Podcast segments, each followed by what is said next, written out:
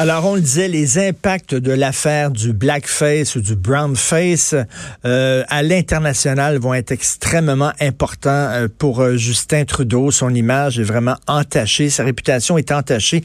Nous allons parler avec, selon moi, la journaliste française qui connaît le mieux le Québec, qui comprend le mieux le Québec. Elle a écrit plusieurs textes sur la loi 21 dans le magazine Marianne, que j'aime beaucoup. Et elle, est, elle est, comme on dit, right on sur la coche, elle comprend parfaitement ce qui se passe au Québec. D'ailleurs, elle vient euh, de passer une semaine ici. Elle s'appelle Rachel Binas, elle est journaliste donc indépendante et elle écrit entre autres à Marianne. Bonjour Rachel. Bonjour. Alors, alors, c'est ces compliments. c'est tout à fait bien senti euh, et, euh, honnête. c'est perçu comment en France l'histoire de Justin Trudeau? Premièrement, est-ce qu'on en parle beaucoup? On en parle beaucoup. Euh, c'est peut-être euh, hmm. peut-être compliqué euh, d'établir réellement. proportionnellement de chiffrer ça, mais, mais on en parle. C'est un sujet que la majorité des Français ont vu passer dans l'actualité, vraiment, notamment ses excuses et puis la fameuse photo. Ensuite, on distinguera de deux, trois groupes différents, c'est-à-dire les, les, Français lambda, les, les citoyens, euh, qui eux, trouvent dans la majorité des cas qu'il est assez ridicule de faire d'un déguisement une affaire d'État. Et puis un monde intello médiatique, parfois universitaire, qui est partagé entre deux positions, euh, qui sont souvent les, les deux positions qui, euh, qui comme ça rythment un petit peu nos débats, les on va dire pro-américanisation des esprits, qui sont souvent adeptes de, l'indignation, pour qui voilà l'hygiénisme de la pensée et de nos actes est un horizon à rechercher, et puis les, anti-américanisations euh, qui voilà ne veulent pas céder eux à une espèce de repentance euh, permanente et ne comprennent pas euh, que le sujet de, blackface puisse même être un sujet en fait. Parce que vous avez aussi vos histoires de blackface en France. Je le rappelle, il n'y a pas trop longtemps, il y avait une pièce de théâtre, je crois, c'est une pièce qui date de la Grèce antique qui a été montée en France et les comédiens portaient des masques, des masques comme à l'époque on le faisait. Là, lors de la Grèce antique, donc des masques assez foncés, et euh, euh, ils se sont fait accuser de blackface. Exactement, ils se sont fait accuser de blackface, alors qu'en fait, bah, il s'agissait euh, d'une pratique millénaire. Hein, le fait de jouer avec avec des masques. Le metteur en scène s'est excusé, était extrêmement gêné de la chose. finalement, voilà, la, pièce a été montée autrement.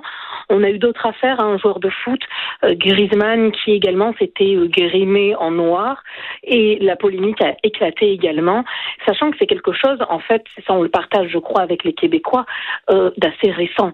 Il y a encore cinq ans ou dix ans, personne ne connaissait même la signification de blackface, on n'en parlait pas. On se déguisait, il est on se déguisait au carnaval de Dunkerque, grand carnaval français, parfois en se grimant, et c'était pas du tout l'objet d'une quelconque polémique. Aujourd'hui, ça l'est.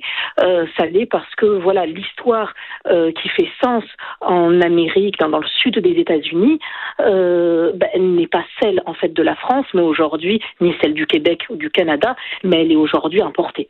Et Rachel, euh, je, je, rappelle cette phrase, selon moi, c'est la meilleure phrase qui résume l'affaire euh, Justin Trudeau. C'est un de mhm. mes amis qui s'appelle Guy Perkins qui a écrit ça sur son statut Facebook. Je l'ai, je l'ai dit, dit, tantôt cette phrase-là, mais je l'ai redit. Le scandale du brown face démontre que la gauche a tellement miné le terrain de la rectitude politique qu'elle marche maintenant sur ses propres mines. Donc c'est très très bon. Lui il dit la gauche a tellement miné euh, le discours public que même elle-même, la gauche, ne peut marcher sans se faire sauter.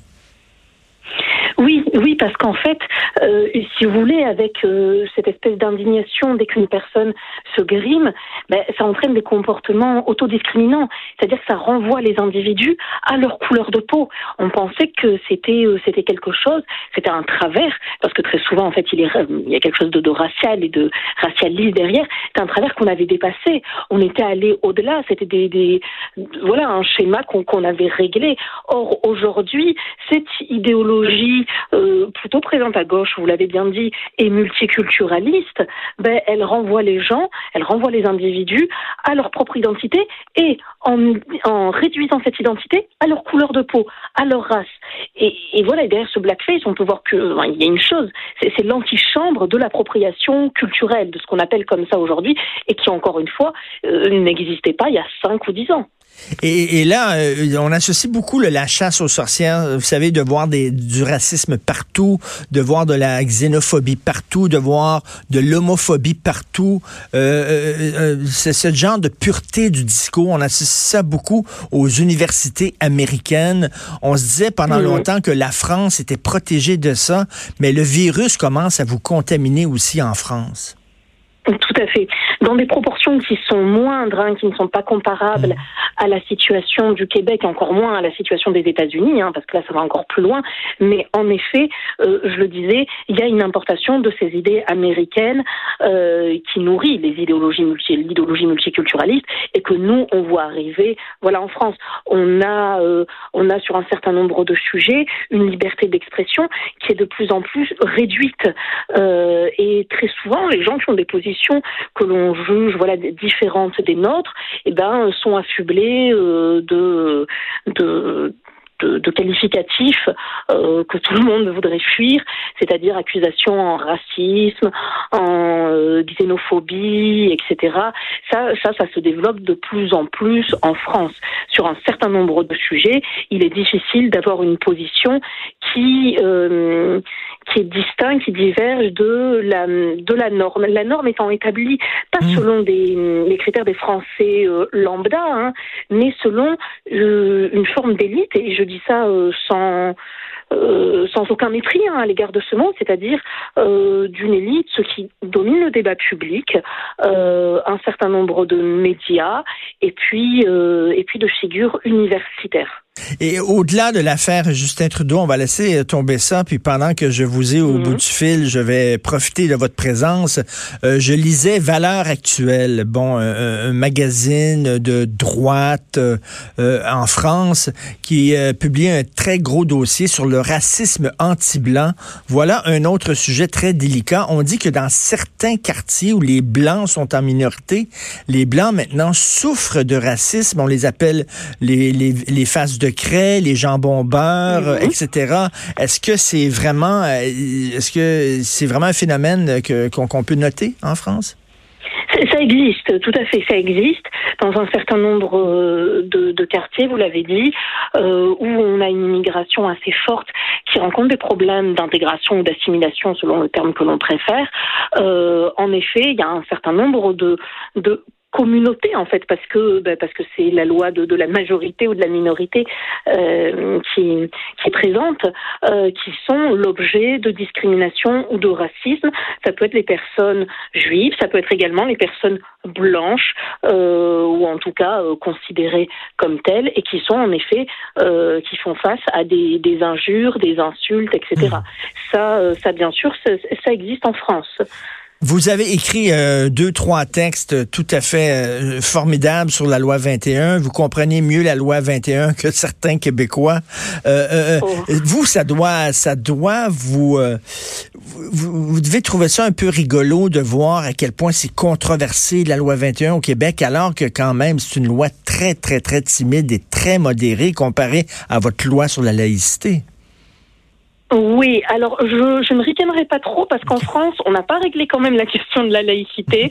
On a pas mal de problèmes qui se posent aujourd'hui, des revendications avec lesquelles on voilà qu'on a du mal à gérer, euh, euh, des, des, positions qui sont antagonistes, qui se qui se présentent à nous. Donc je pense qu'on n'a vraiment pas de leçon à donner forcément aux Québécois.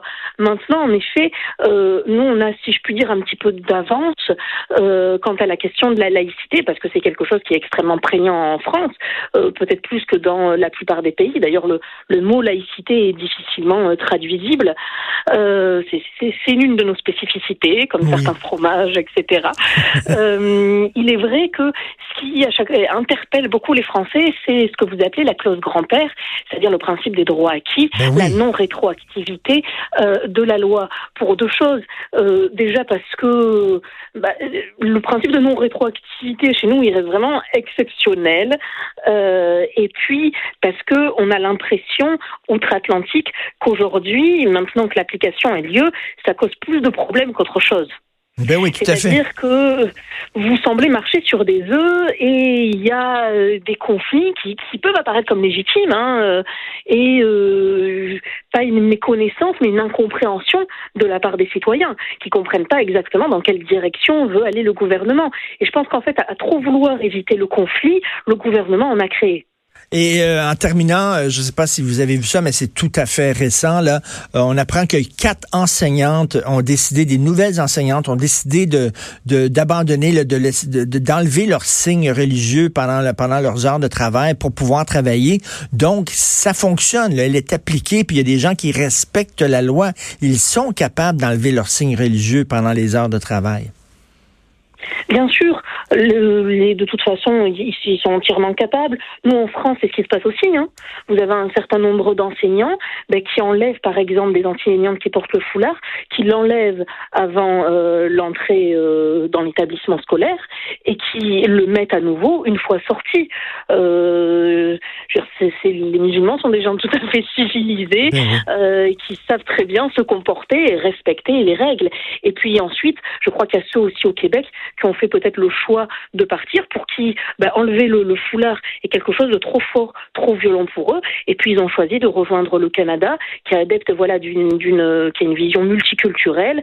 Et, euh, et voilà, et c'est un pays dans lequel ils se sentent plus épanouis. Et, et c'est un choix qui peut aussi se comprendre. Et d'ailleurs, la grande majorité des, des, des, musulmans en France respectent et tiennent à la loi sur la laïcité. Merci beaucoup, euh, Rachel Binas, une amie du Québec, quelqu'un qui nous comprend bien. Merci, Rachel Binas, qu'on peut lire dans le magazine Marianne. Vous écoutez Politiquement Incorrect.